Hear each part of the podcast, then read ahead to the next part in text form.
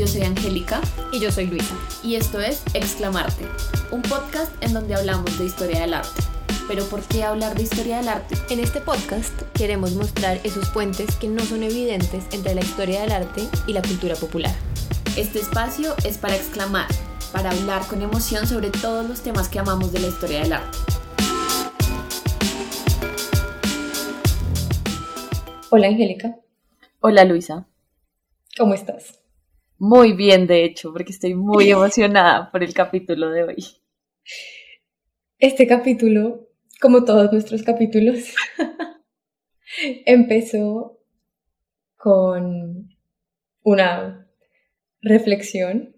Creo que esta vez no quiero dar mucho contexto previo porque va a ser muy divertido, pero pues como todos nuestros capítulos empezó con una conversación no tan normal que estábamos teniendo que además fue una conversación que tú tuviste con unas amigas tuyas, que me encanta porque eso es un poco lo que queremos hacer, es, encontrar esos momentos en donde podemos conectar la historia del arte con, con conversaciones del día a día y cosas chistosas y divertidas, pero que al final tienen sentido y que construyen nuestra cultura hoy en día.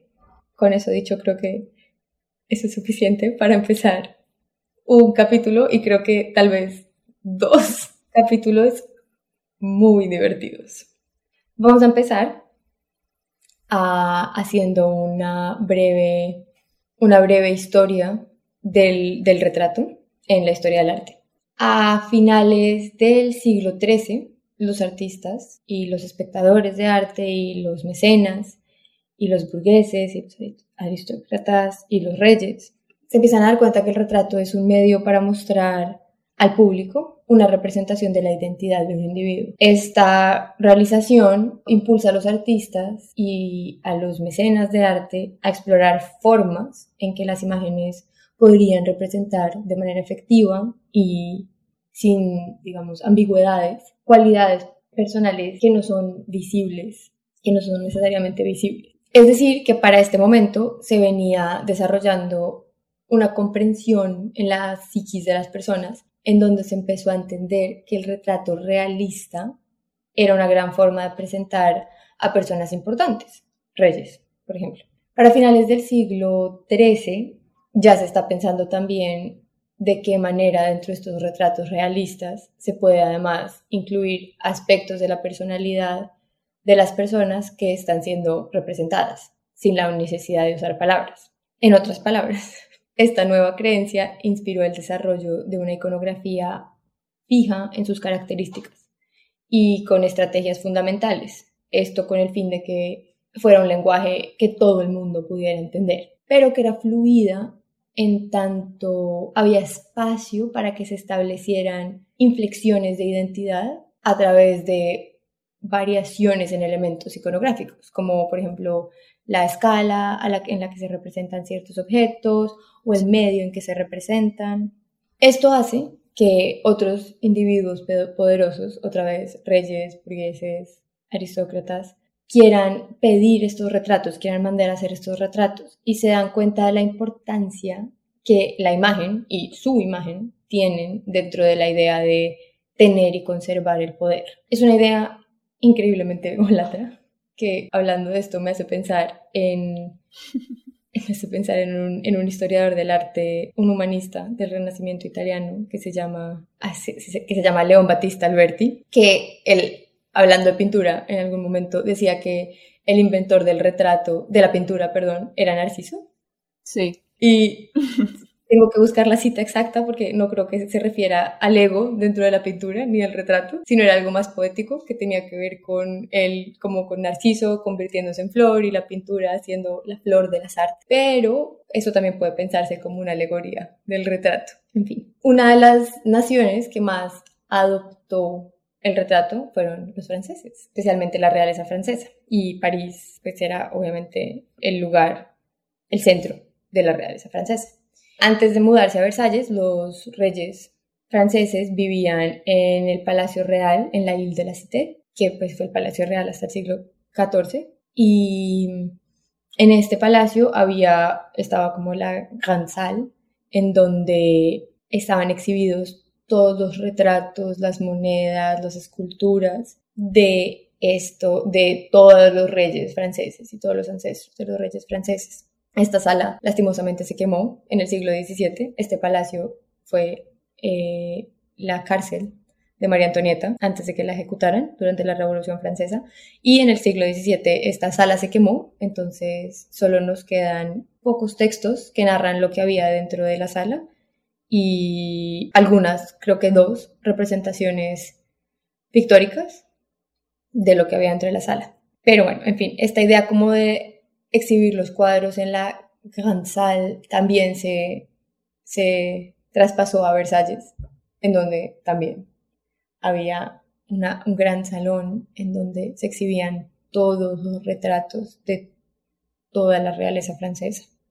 Para el siglo XVI, el retrato escultórico, que era lo que se venía haciendo hasta este momento, y la iconografía que se venía manejando, ya se empieza también a plasmar en pinturas y todas las figuras poderosas en Europa, y quiero hacer un paréntesis acá que también había retrato en Asia, pero pues digamos que estamos hablando un poco como nos estamos enfocando en Europa, pero no, esto no quita que también había retratos en Asia. Y que también el retrato no es un género, mejor dicho, que solo nació en el Renacimiento. O sea, antes ya se había dado como atisbos de retrato y si pensamos pues en, en el periodo helenístico, en la antigua Grecia, como que había una atención a representar la figura humana, el rostro humano, también me hace pensar mucho en estos retratos fúnebres que creo que eran en el antiguo Egipto. Sí, en el antiguo también súper súper cuidados, como también como dando cuenta un poco como de la esencia de la persona, que al final casi que, o sea, un poco de eso se trata el retrato, pero también es muy interesante el fenómeno que empieza a hablar, que empieza a suceder en, en Europa, sobre todo en la Edad Media y en el Renacimiento, que pues es de lo que vamos a hablar. Exacto, o sea, aquí estamos hablando más como, es cierto, más que un recuento del retrato, como en toda la historia del arte, estamos, estamos enfocándonos más en, en este momento en donde el retrato empieza, sobrepasa el solo como la sola representación realista de la persona y se empieza a pensar también como en qué más puede decir estos retratos. Y ahí es cuando, digamos que nos queremos enfocar en este surgimiento de una iconografía que era un lenguaje entendido por la mayoría de personas. Había ciertos, existen ciertos elementos que si están plasmados en la obra quieren decir algo específico. No, no estaban abiertos a, la, a una gran, gran interpretación. Por eso hablaba, hablaba al principio como de esta característica de estos símbolos que son fijos y fluidos. Fijos y fluidos me, parece que son dos palabras buenas para describirlos porque son fijos en tanto tienen un significado específico, pero son fluidos porque pues igual están abiertos a, a, ciertos cambios. A la interpretación.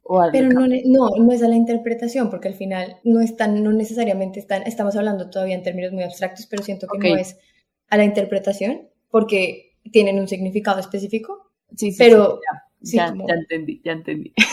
Perdón. Perdón. No, no, no, no, no. Suena regaño, no es regaño. no es regaño, no es regaño. Solo estoy, estoy siendo muy cuidadosa con las palabras porque hay como, sí, porque como que quiero que, quiero mandar, quiero que el mensaje llegue súper claro porque además es un tema súper interesante que sé que a mucha gente le interesa sobre como los retratos y como qué significa esto, qué significa esto. Y creo que interpretación no es tanto la palabra, porque es más como, no es como que, no me mates, no sé si esto vaya a funcionar, pero como cuando dicen, es que el, el, poeta hizo que la ventana fuera, el marco de la ventana fuera azul, con el propósito de ABC y, y, eso está abierto a la interpretación. Sí, sí, y a veces, ¿sí? Esto no tanto, había un propósito sí. en cada elemento, ¿sí? Que se ponía. Entonces estaba pensando más en eso. ya entendí, ya entendí. En fin, para este momento ya como que los retratos son súper importantes en la realeza en toda Europa y ya el lenguaje iconográfico está desarrollado y la realeza entiende la importancia de, de plasmar estos mensajes y como estos símbolos dentro de las obras. Sí, y teniendo eso en mente, pues vamos a, bueno, trajimos dos obras que a nuestro modo de ver, no como que encarnan, pero son buen, punto de partida para ejemplificar de lo que queremos hablar y lo que hemos explicado hasta el momento. El primero es el retrato de los Arnolfini. Siempre, yo siempre le digo el retrato de los Arnolfi porque es la única forma en que mi cerebro lo recuerda, pero es el retrato de los Arnolfini. bueno, de Giovanni Arnolfini y su esposa. Está pintado por Jan van Eyck. Este cuadro es de 1434. Y básicamente, para los que nos están escuchando y pues si pueden buscarlo por internet, eh, van a ver que es un cuadro en el que está una pareja dentro de una habitación, parece, es como un, escenario muy, muy doméstico. La mujer está embarazada y tiene un vestido hermoso, en un verde hermoso, que esa, esa, pintura me encanta porque ese vestido me parece increíble, pues el color de ese vestido siempre me llama mucho la atención.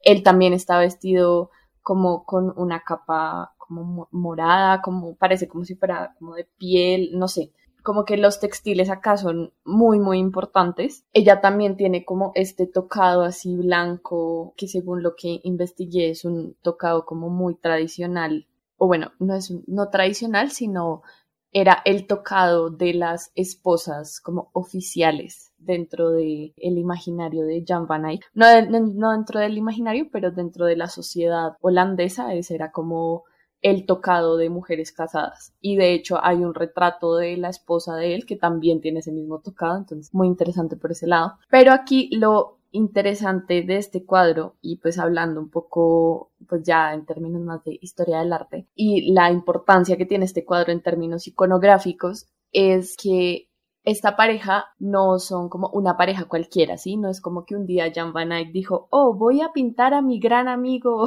Giovanni Arnolfini y se lo voy a regalar. No, no, no fue así, sino que es una, eh, este hombre, digamos, era un, mercader, era un hombre de negocios, trabajaba con el mercado de telas, trabajaba con el mercado de frutas también pero sobre todo el mercado de telas con la nobleza de Borgoña era como uno de sus papeles principales, fue como uno de sus roles principales dentro de toda esta, toda esta época. Y pues según los historiadores, él empezó a, traer telas, a llevar telas a esta, a esta nobleza y en muy poco tiempo básicamente se convirtió como en el proveedor por excelencia de estos textiles que eran de lujo y que no se conseguían y que no eran baratos. Y asimismo como empezó a recibir plata pues también empezó a ser como un mecenas un poco de la sociedad en la que él vivía.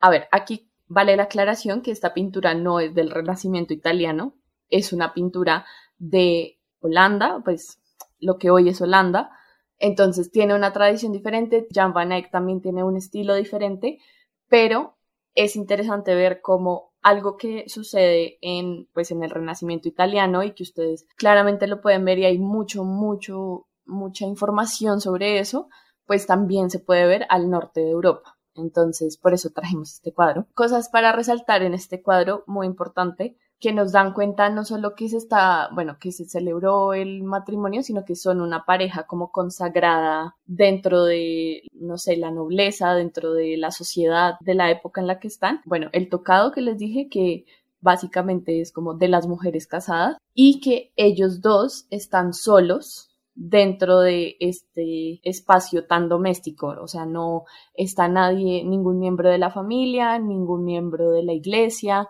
entonces también es como consagrarse como una pareja casada. Ella, el nombre, el nombre de ella era Giovanna Senami, antes de pasar a ser, supongo que Giovanna Arnolfini, y también venía de una familia muy pudiente, sabía también cómo manejar los negocios y pues en algunos textos que leí hablan un poco de que ella también cumplió un rol dentro de este trabajo que tenía su esposo y como sabía y conocía un poco cómo se movía ese mercado, o sea, tampoco era como que simplemente se sentaba en su casa como a esperar a que le pusieran vestidos, no, como que ella también jugó un papel importante, no sé qué tanto, no me atrevo a decir cómo hacía esto o lo otro, pero pues según tenía lo que... un rol. Sí, tenía un rol activo, al parecer, y participaba activamente dentro de estos intercambios. Bueno, entonces aquí lo importante también resaltar las telas, porque como son una familia de mercaderes que trabajan con telas y exportan e importan telas, las telas y los colores son muy importantes. O sea, no puedo como, no puedo como dejar de pasar por alto esto porque no son colores que se ven en todos los cuadros y creo que eso es muy importante también como, como el pintor nos está dando ver, dejando ver no solo la textura, sino qué tipo de colores, qué tipo de lujos se podían dar estos matrimonios y estas familias. Y hablando pues un poco de esos lujos, hay un detalle que a mí me parece muy bonito, es como muy pequeño. Cuando uno mira el cuadro, está a la izquierda del cuadro, en una mesita un poco adelante de la figura de este señor, y es una naranja, una mandarina, una naranja, una mandarina, y está pelada, que eso es muy importante también, porque no solo como que, bueno, en algunos textos leí como que habla un poco como de fertilidad, de no sé qué, pero no, más importante todavía, habla de la clase de productos a los que pueden acceder y son productos, pues en esa época, según los textos, son productos que solo se consiguen como al sur de España o en España. Entonces también es un guiño un poco como a esa conexión con la nobleza de Borgoña y cómo este estatus empieza a dar por diferentes objetos que el pintor decide poner en el cuadro, o bueno, que también supongo que se empiezan a sugerir en el momento de negociar un poco este retrato. Y otro elemento que a mí me parece muy interesante, pero que no es tan obvio, porque igual estamos como en un espacio doméstico y digamos que la cama y lo que se puede ver atrás no llama tanto la atención, pero hay un elemento que eh, pues cuando lo leí me pareció muy bonito también como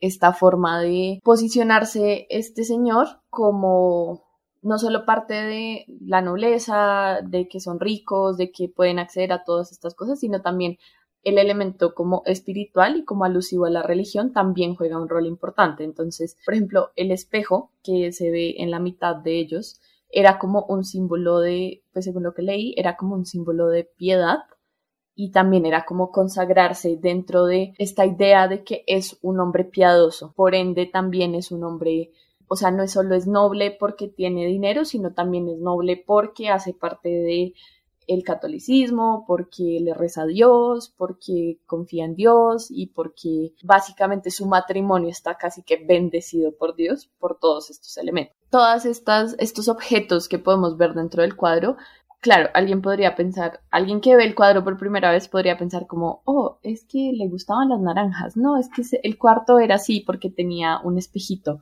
eh, o también, por ejemplo, las cortinas de la cama, como lo que está arriba, ese tocado de la cama, como que también hace un poco de referencia no solo a esta idea de las telas y los textiles lujosos, sino también cómo se está decorando ese, esa cama. O sea, no es una cama cualquiera, sino es una cama decorada con los textiles más caros y etc, etc. Pero todo eso a mí me llama la atención en el sentido en el que el pintor está usando estos objetos para decir algo sobre estas dos personas. Las usa como convenciones para hacer un poco como estos guiños a aspectos de la vida de la persona, a su estatus dentro de una sociedad y también, por ejemplo, lo que yo te decía, el tocado, el hecho de que estén solos en el cuarto, como la relación entre ellos dos. Todo esto es, es muy interesante porque eso también lo podemos ver hoy en día. Pero antes de hablar de eso, pasemos al siguiente cuadro y luego hablamos de eso. Sí, bueno, después de hablar de la aristocracia flamenca, podemos pasar a, nos volvemos hablando otra vez de, de, los retratos de la realeza. Hay un ejemplo muy interesante como de, de una persona que fue muy retratada, retratada muchas, muchas veces, fue la reina Isabel I. En su vida se hicieron muchísimos retratos de ella por obvias razones, pero incluso antes de que fuera reina, cuando era la hermana de un hombre que iba a ser el rey ella probablemente iba a casarse con algún personaje importante de la realeza europea. Y hay un historiador del arte que se llama Roy Strong.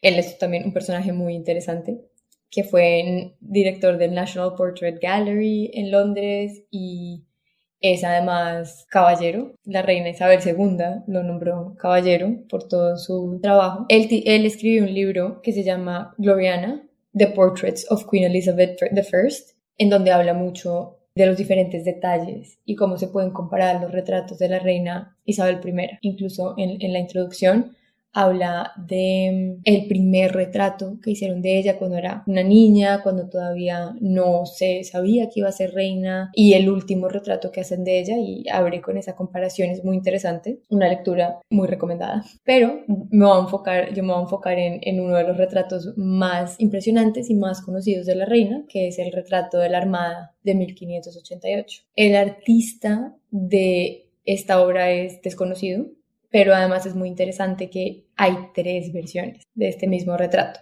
Hay uno que está en la Casa de la Reina, en Greenwich. Hay otro que está en el uh, Woburn Abbey Collection. Y el tercero está en el National Portrait Gallery en Londres. Y ese tercero es más vertical, los otros dos son horizontales. Este tercero parece como si hubiera estado cortado, como si fuera un tríptico. Sí pero igual tiene muchos de los elementos y lo que es muy interesante es que estos tres cuadros tienen los mismos elementos iconográficos de los que vamos a hablar. Adicionalmente, pues una como la idea de que existan tres versiones de un mismo retrato que es tan importante, a veces como en la, en, como que muchas personas piensan que esto significa que el cuadro tiene menos importancia, o que de repente no es tan significativo porque no es único, pero en realidad cuando se piensa el propósito de estos cuadros dentro de la realeza, esto lo hace aún más importante, porque este cuadro está mostrando, está representando la derrota de la Armada Española de Felipe II en 1588, que fue una, sino la batalla más importante que ganó la reina Isabel I durante su mandato. Y un retrato que estuviera conmemorando esto, pues tenía la intención de mostrarlo al público. Entonces, una hipótesis que se puede hacer de por qué la existencia de tres cuadros es probablemente porque eh, la intención era mandarlos a reyes o a otras personas importantes y casi como informar del poder que tenía la reina en ese momento. No puedo abrir el micrófono porque estoy con un avión pasando encima mío, pero es como una forma de decir, miren, me gané como su estrella dorada. Ya. No, no, literalmente. Y todo, literalmente. Y todo el cuadro es exactamente eso. Es ella diciendo, gané. Es, es ese cuadro, por eso me impresionó y por eso quería hablar de él. Y también es muy interesante que el artista no se conozca, porque eh, también como que le da un poco como de misticismo a esta obra y como quién la hizo y al final eh, de la obra que tú hablaste, Jan van Eyck fue un pintor muy importante y el hecho de que Jan van Eyck haya hecho ese retrato le da un significado adicional a la pintura. En este caso es casi como el artista no importa, no importa. Lo que importa es la reina. La reina ganó. Lo que importa es en lo único que queremos que el público piense es en que la reina ganó y lo que nosotros estamos tratando de decir con esta obra. Se cree que lo pintó, hay dos hipótesis, una que lo pintó George Gower, que era el retratista personal de la reina, o Nicholas Hilliard, que era un pintor de miniatura, que también pintó muchos retratos de la reina, o también de pronto que el taller de Nicholas Hilliard se encargó de pintar los retratos, pero esto, ninguna, nada de esto es certero. Ya entrando en materia, este retrato representa la derrota de la Armada Española en 1588 y lo voy a describir mientras lo veo, porque siempre que lo veo es muy emocionante, pero está bien, está bien. Así que toca. es un retrato horizontal, como ya dije, y en el centro de este está la reina. Es un retrato grande, y igual la reina ocupa casi todo el espacio del retrato porque está su gran vestido y es, es, muy interesante cuando uno lo ve porque solo se ve su cabeza al final, como de ella se ve en su cabeza y sus manos y el resto de su cuerpo está envuelto en esta gran, gran, gran como cantidad de tela. En la, a la izquierda de, de la reina se ve una ventana y en esa ventana se ve un cielo azul, un mar calmado, y toda la flota armada inglesa navegando tranquilamente. Y al otro lado del cuadro, en una ventana a la derecha, se ve un cielo tormentoso y los barcos de la Armada Española hundiéndose en un mar, oscuro. esto claramente está hablando de la batalla que acaban de ganar. Sí, esto es como ese, como, jaja, en la cara de Felipe II, como, te gané, ahí están tus barcos hundiéndose, mientras tanto su armada navega felizmente en un mar pacífico. Una de las cosas que más resalta en el retrato son las perlas, que están sobre toda la reina, están en su vestido, están en, están en sus manos, están en, su collar, están en su corona, están en su pelo, están en sus aretes. Estas perlas son símbolo de virginidad. La reina Isabel I nunca se casó, nunca tuvo hijos. Y ahí, investigando sobre, sobre la obra, hay un video del Royal Museum of Greenwich, en donde Mary Beard, otro personaje muy interesante, ella es profesora de la Universidad de Cambridge y también de la Real Academia de las Artes en Inglaterra, en donde ella está hablando de, de esta pintura y resalta que hay una perla muy, muy grande, especialmente más grande que el resto en comparación, que cuelga abajo del ombligo de la reina. Y para citar a, Mary Beard, ella dice algo como, esta perla está diciendo, aquí tenemos una virgen, esta mujer es virgen. Sí, como esa perla es intencionalmente más grande. En el retrato Además, la reina tiene su mano derecha muy bien acomodada sobre un globo terráqueo y su mano ocupa casi todo el globo terráqueo. Entonces ahí es donde estamos hablando de estos como componentes fluidos de estos elementos iconográficos, en donde la escala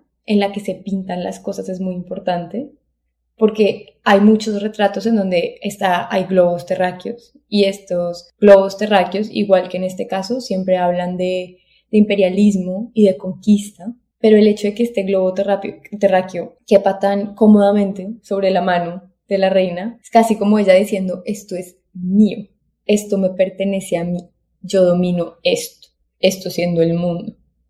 Y además es muy interesante ver dónde su mano está puesta sus dedos están sobre, como apuntando, pero no, no es obvio, a las Américas, especialmente Norteamérica. Y recientemente, antes de la batalla de 1588, Virginia había sido conquistada por los ingleses, Virginia en Estados Unidos. Entonces, este cuadro está hablando de todo ese dominio que Inglaterra y que la reina Isabel I ya tenía sobre el mundo.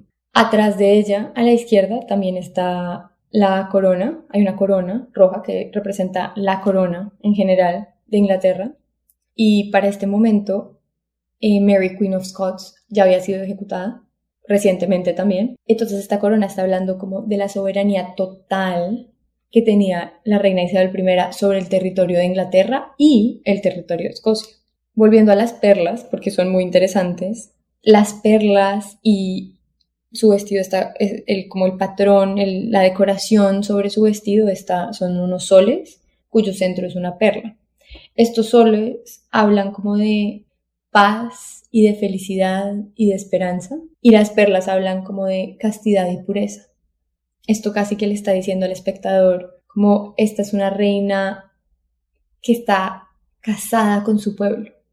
Es una reina virgen casada con su pueblo que a través del dominio del mundo va a traer paz, que es increíble, o sea, es muy interesante porque está esa, esa contradicción, pues la contradicción que siempre ha venido con, con la idea como de dominio y es que una vez el mundo sea conquistado va a haber paz, pero siempre se ignora como ese proceso violento que hay detrás de la conquista. Y es muy interesante que estos soles estén hablando de, esa paz y de esa como felicidad cuando simultáneamente atrás se está mostrando la muerte de todos estos soldados porque pues igual en esta, en esta batalla no solamente murieron soldados españoles sino también soldados ingleses. Eh, y eso es un poco como en resumen lo, todo lo que un cuadro nos puede decir de un personaje o de un par de personajes en la historia. Ahorita escuchándote hablar, me, me acordé que también esto es algo muy común, como lo de lo que decías de la mano, sobre todo las manos, no sé por qué, pero las manos muchas veces se alteran en los retratos, que también pues es algo interesante que permite la pintura, como alterar las proporciones del cuerpo para hacer un point. ¿Sabes? Como... Sí, como para, exacto, para, para decir algo específico. Ah, e, e, eso que dices me hace pensar en, en, algo más que leí y es que esta no era una reina bonita. En las primeras narraciones eh, escritas sobre ella, la mayoría de gente decía que era una mujer tosca de cara, que no se veía muy poderosa, pero que tenía las manos bonitas. Pero hubo un momento en, en donde se decidió que no, que esta mujer también tenía que ser bonita y entonces estas narraciones empiezan a cambiar y es como, no, es una mujer increíble, es una mujer cuya belleza es insuperable y se empieza a mostrar así en los, en los retratos, se le empieza a retratar como una mujer muy, muy linda a pesar de su edad. Sí, siempre como que se le rejuveneció en sus retratos, que, que también es, habla también como de esa manipulación que había en la pintura y que también pues es casi como, como esta construcción de la imagen que permitió el retrato y toda esta iconografía, también permite la manipulación a través de las imágenes de un pueblo, que pues es, es, es toda la información que recibe. Y, creo que eso se, se ata muy bien a todo lo que queremos hablar, porque al final es muy interesante como la imagen no es la realidad, pero al final es la realidad porque es lo único que sabemos. Sí, sí, de acuerdo. Me hiciste acordar de una pintura de, bueno, es un autorretrato de un pintor renacentista, creo, Parmigianino, que es toda, es, es, circular este cuadro y, bueno, lo pinta así como un círculo y es como autorretrato ante un espejo convexo, creo. Aquí, aquí es que tengo el nombre en inglés y no quiero como no quiero como buscar la traducción, pero básicamente es en ese cuadro el, el artista como que, claro, se aprovecha de esta idea de cambiar la óptica desde donde estamos viendo, desde donde lo estamos viendo, y entonces hace sus manos gigantes y así como yo soy el pintor más grande. Bueno, ya, era el paréntesis que... Sí, no, pero, pero esa obra, esa obra también es, es, una obra muy chévere para el desarrollo del retrato y para el desarrollo de la pintura porque empieza a jugar con la, con la perspectiva y con las proporciones y con todo lo que se puede hacer dentro de la pintura. Una obra también muy chévere. Podemos hablar de ella en otro momento. Bueno, pero hablando de estos dos retratos, pues realmente la razón por la que decidimos traer este tema hoy es porque yo tuve una conversación hace un par de semanas con unas amigas sobre los soft boys y mientras le contaba a Luisa, ella me miraba así con una, una expresión blanca. Yo tengo que admitir que, yo tengo que admitir que me, sentí como una anciana, me sentí como una anciana en este, en este proceso, de, de, en esta conversación que tuve con Angélica. Porque le estaba explicando porque, bueno, para mis amigas y para mí, los soft boys eran más peligrosos que los F-boys o los fuck-boys. Si no saben Por favor, comenten en Instagram si saben o no saben qué es un soft-boy y es un fuck-boy. Y díganme si yo soy una anciana o no. A mí me parece interesante todas estas nuevas categorías que empiezan a aparecer en redes sociales porque el ejercicio que nosotras hicimos también se basaba en eso, como cómo, le, te describo las características de un soft boy o de un fuck boy y dándonos cuenta que son convenciones, así como las convenciones que, de las que hablamos en estos retratos, son convenciones que hacen que una figura se catalogue o entre dentro de la categoría de un soft boy. Entonces, yo ponía el ejemplo de el actor Timothy Chalamet o Harry Styles, como que tienen esta estética un poco de este hombre que apela a las emociones de las mujeres, que se viste de cierta forma, que, que tiene ideas y que tiene como una forma de expresarse que habla desde las emociones, pero básicamente los soft boys dentro del imaginario de la cultura popular o los chicos suaves, es que no sé cómo traducirlo al español, pero los soft boys eh, dentro, de la, dentro del imaginario de la cultura popular serían como los mismos fuckboys, o sea, que no quieren nada como relaciones serias, pero apelan, o sea, no se acercan a las parejas desde solo quiero, o sea, o solo estoy buscando algo casual, sino apelan a tus emociones y luego, pues, lo que nos interesa a nosotras es cómo se construye esa imagen, esa estética de un softboy cuando Angélica me empezó a contar de esto, una cosa que pasó fue que pasaron dos cosas. Una, estábamos hablando de este tema y yo básicamente me metí en Pinterest y busqué Softboy. Y si quieren hacerlo, las personas que nos están escuchando, háganlo porque es muy impresionante como Pinterest tiene muy claro qué es un softboy, sí, como aparecen estos cuellos tortuga, Converse como con medias largas, cierto tipo de pantalones. Es una estética que está muy bien definida, que probablemente pues, si yo voy caminando por la calle y veo una persona o un hombre, o una mujer, pero un hombre vestido así, no pienso nada al respecto, pero la realidad es que dentro de este mundo digital existe una estética muy definida de lo que es esto. Y eso me parece, eso fue un poco lo que surgió, pues lo que hizo que la idea de este capítulo naciera, como esa relación y esa iconografía que estamos construyendo hoy en día con nuestros propios cuerpos, que expresamos a través de imágenes subidas en plataformas digitales y que ahora simplemente funcionan exactamente igual. O sea, el la mezcla de el, no sé, una foto de una persona con esta estética como cuello tortuga, Converse con medias largas, cando un libro de poesía, ¿sabes? Como que todo esto, todas estas son referencias iconográficas que nosotros en este momento podemos entender, que es exactamente lo que estábamos hablando antes, con los retratos de la nobleza que estábamos hablando, como el globo terráqueo, la mano encima del globo terráqueo, ah, ella es la dueña del mundo, la mandarina en, en la pintura de Van Dyck, como es toda esa construcción de la imagen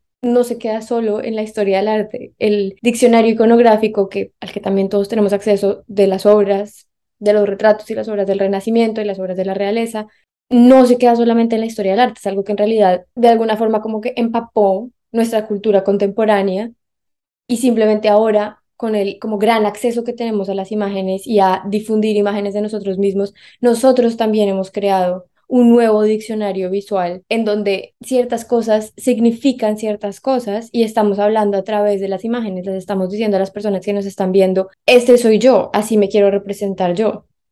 Y ese ejemplo, siento que los soft boys y los boys son perfectos. También, paréntesis, la segunda cosa era que hay un, hay un, esto me da pena, hay un reality show en HBO, no me juzguen. Sí, cuéntalo, cuéntalo. Se llama Fuckboy Island. Es el reality show más absurdo. Bueno, de pronto no el más absurdo. Y yo no veo The Bachelor, pero sí veo otros reality shows. Pero este reality show está, es absurdo, es absolutamente absurdo, pero es magistral. Sí, como que cuando nosotros, cuando lo empezamos a ver, lo, we y nos sentimos mal. Y era como tenemos que parar de ver esto porque es malísimo, pero al mismo tiempo está tan bien producido, tan bien hecho y la base de todo esto es tan inteligente.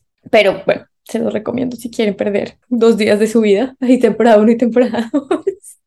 Pero, con eso dicho, hay una, o sea, la premisa de esto es que hay, hay una isla, en una isla, Fogboy Island, llega Fogboys y creo que se llaman Good Guys. Sí, como Good Guys o Good Boys, no sé. No, Good Boys suena perro, es Good Guys. Y hay tres mujeres y hay 12 o 24 hombres y ellas tienen que básicamente o sea, al final hay un montón de plata, hay un montón de cosas, pero el, punto es que ellas tienen que decidir si se quedan con el hombre y ellas van aprendiendo mientras se mueve la serie si este hombre es un fuckboy o es un good boy.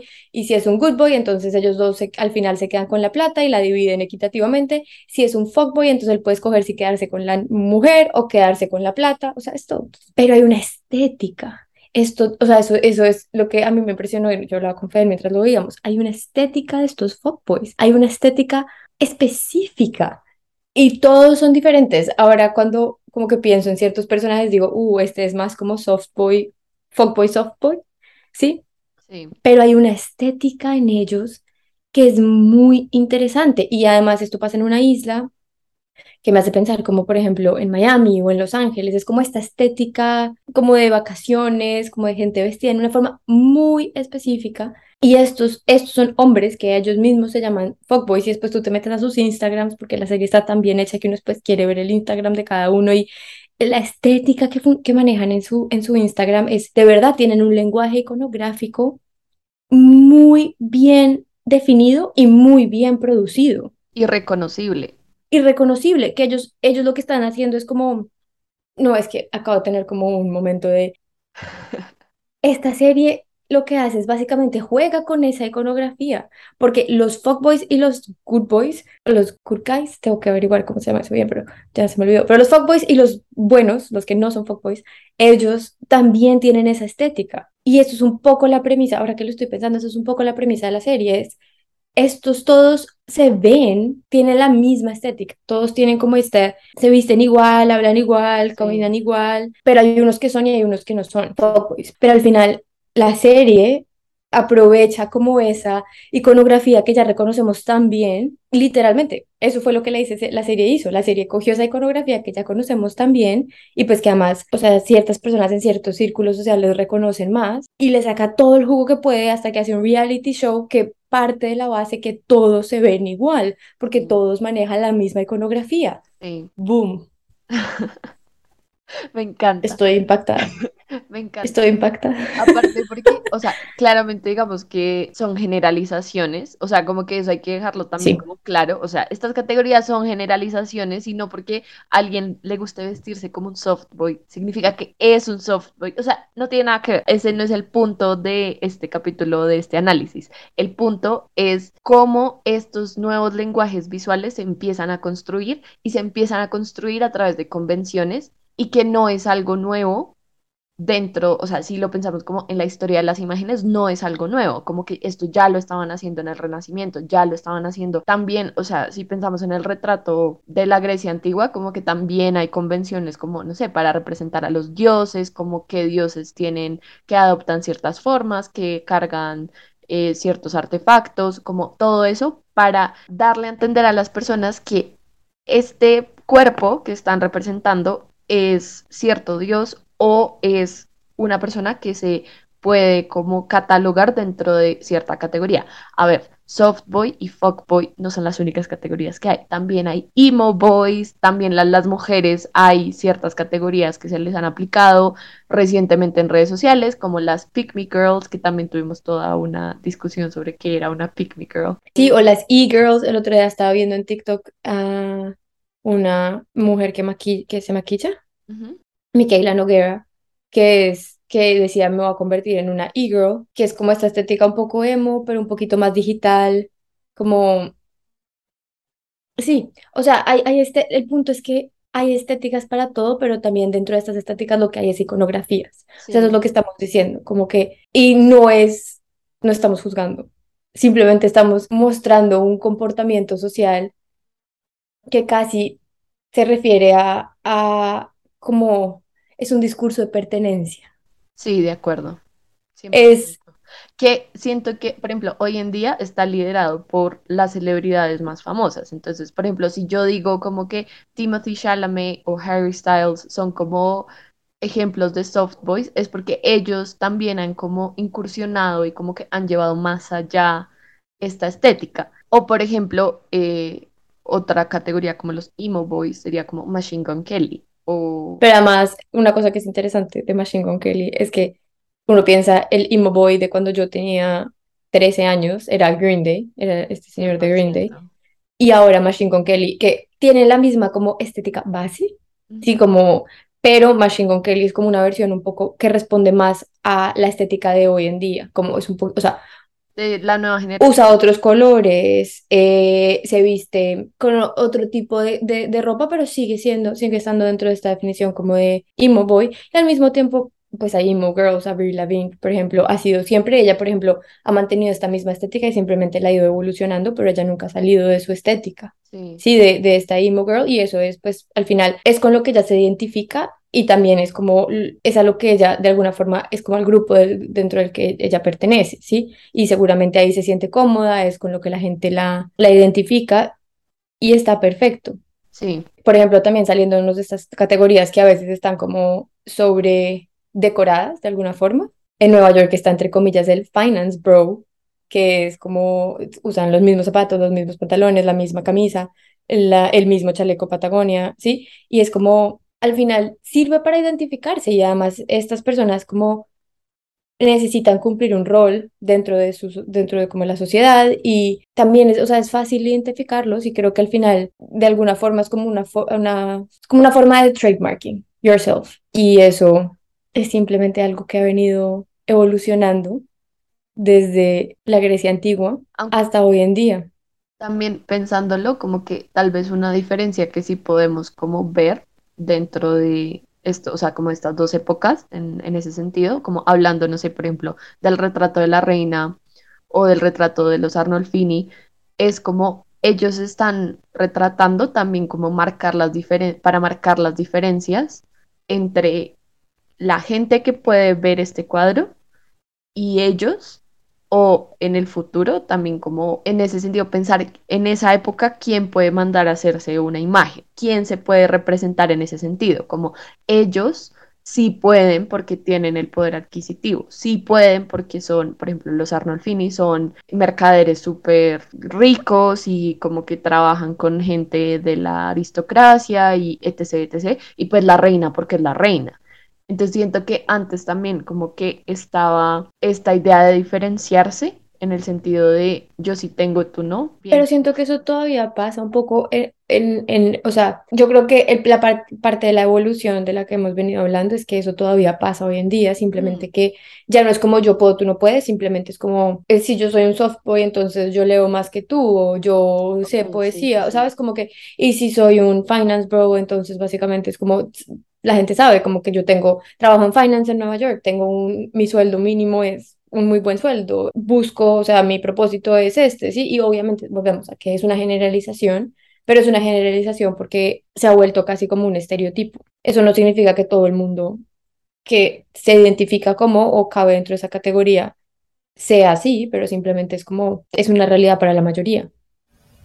También a mí me parece que esta toda esta idea como de estas categorías, igual, aunque igual son generalizantes, generalizadoras, no sé cómo se diga, igual me parece muy interesante porque es como esta idea de que se cura una imagen y entonces así se puede como poner nombre sobre una categoría y entra a un diccionario. O sea, como que estas categorías Sí, totalmente. Al final, al final, y por eso creo que hemos hecho la aclaración tanto de si son generaliz si, generalizan, pero responden de la misma manera que los lenguajes iconográficos de los retratos de siglos anteriores, porque están haciendo exactamente lo mismo. Están informándole al espectador rasgos de la personalidad. ¿Qué, qué quiero yo decir con mi personalidad? Una cosa interesante es que pasa de ser como un trabajo en equipo en donde hay un grupo de personas que están encargados como de manejar esa imagen y no siempre, porque obviamente después pensamos, podemos pensar en las celebridades y en los equipos de PR que tienen gigantes manejando su imagen y lo que le muestran a la gente, pero pensando exclusivamente como en personas no famosas que están posteando sus cosas en Instagram, en, en TikTok, todo, hay una como una curación individual de la imagen que se está insertando dentro de estos lenguajes visuales y le está diciendo a las personas, yo soy esto, esto, esto y esto. Y es una forma en que el mundo ha empezado a hablar una vez más a través de imágenes. No porque hoy en día la mayoría de personas no sepan leer o porque la imprenta todavía no era, no era, pues no estaba desarrollada para el consumo en masa, sino porque las redes sociales están reconstruyendo y volviendo como a traer esta necesidad de las imágenes y a comunicar a través de las imágenes. Y en eso estamos basando esta idea, como en, las redes sociales, no necesariamente en cuando la gente sale a la calle y sale vestida así, porque pues eso también obviamente al final, pues si lo estás haciendo en las redes sociales, probablemente te estás vistiendo así en la calle, pero pues la realidad es que todo esto surge a través de, de las imágenes que la gente está publicando en las redes sociales. Y, y, pues además es, es tan impresionante que uno hoy en día puede buscar diccionarios iconográficos en donde encuentra el significado de cada una de las de los elementos dentro de los cuadros y los retratos, pero lo que nosotros hicimos el día que estamos hablando de esto, yo me metí a Pinterest y puse soft boy y aparecía exactamente cada uno de los elementos, el cuello de tortuga, eh, los Converse, los Converse con medias largas, el chaleco, sí, exacto, como líneas horizontales y un montón como de, de, elementos que nos están hablando, que puestos todos juntos, pero también a veces como por separado, nos están hablando de las características de la personalidad de, una, de la personalidad humana que no se pueden expresar con palabras, porque al final pues la gente no anda con un cartel colgado en donde dice yo soy esto, esto, esto, esto. Y eso es muy interesante, la forma en la que nosotros hoy en día estamos creando estos lenguajes visuales y estas convenciones que nos permiten como rápidamente identificar la personalidad de alguien. Sí, y que también a mí me llama mucho la atención que, claro, en el Renacimiento era la pintura, como lo que hablábamos, como que te permitía alterar de alguna forma proporciones en el cuerpo, colores, facciones, lo que sea, y hoy en día es a través más que todo de la fotografía, obviamente el video también, pero la fotografía y como que se crea esta ilusión también a partir de filtros, o sea, como, no sé, como si yo soy un emo boy, pues uso como una paleta de colores o un filtro, no sé, como de estas características, o si soy un soft boy, o si quiero como esta estética, como que también está como toda esta idea de crear esa ilusión, como crear... pensando en eso, pensando en eso, ni siquiera se necesita, o sea, los filtros de Instagram que cambian las, facciones de la cara al punto en que las, personas pues, son irreconocibles en la vida real. Y como lo fácil que es, lo maleable que es al final. Sí. La imagen de una persona dentro de las redes sociales. Dentro de la representación, de alguna forma. Como, como podemos alterar nuestra representación ante el mundo. O sea, no como yo como persona, pero como yo me estoy representando o me quiero representar ante X o Y grupo de personas. Eso me parece muy interesante. De acuerdo. Y también... ¿Cómo de tema abierto? Sí, abierto, porque nos falta hablar de los captions, que también es muy importante, pero va para otro capítulo. Sí, sí, no, y porque igual sigue siendo un tema abierto, como, pues porque supongo que estas convenciones sociales van a seguir existiendo siempre, y, y me parece muy curioso ver hacia dónde van a evolucionar porque pues pensando sí como en los punks y, y, en los emos y la forma en la que ellos han evolucionado y la imagen ha evolucionado, pues supongo que existirán más o que pasará. Eventualmente seremos un mundo como, como el que muestran en muchos sci-fis en donde todo el mundo está uniformado de plateado. ¿Qué va a pasar? Porque al final la imagen y la forma, o sea, eso representa nuestra individualidad. Sí. Y es muy es muy interesante cómo escogemos representar nuestra individualidad dentro de las redes sociales. Para ver las imágenes sobre las que hablamos hoy y para que también nos sigan y estén pendientes de todo lo que estamos haciendo y los capítulos que se vienen, pueden seguirnos en nuestras redes, arroba exclamarte en Instagram y pues nos vemos otro día para hablar de más arte y de más cosas. Chao Luisa. Chao, Angélica.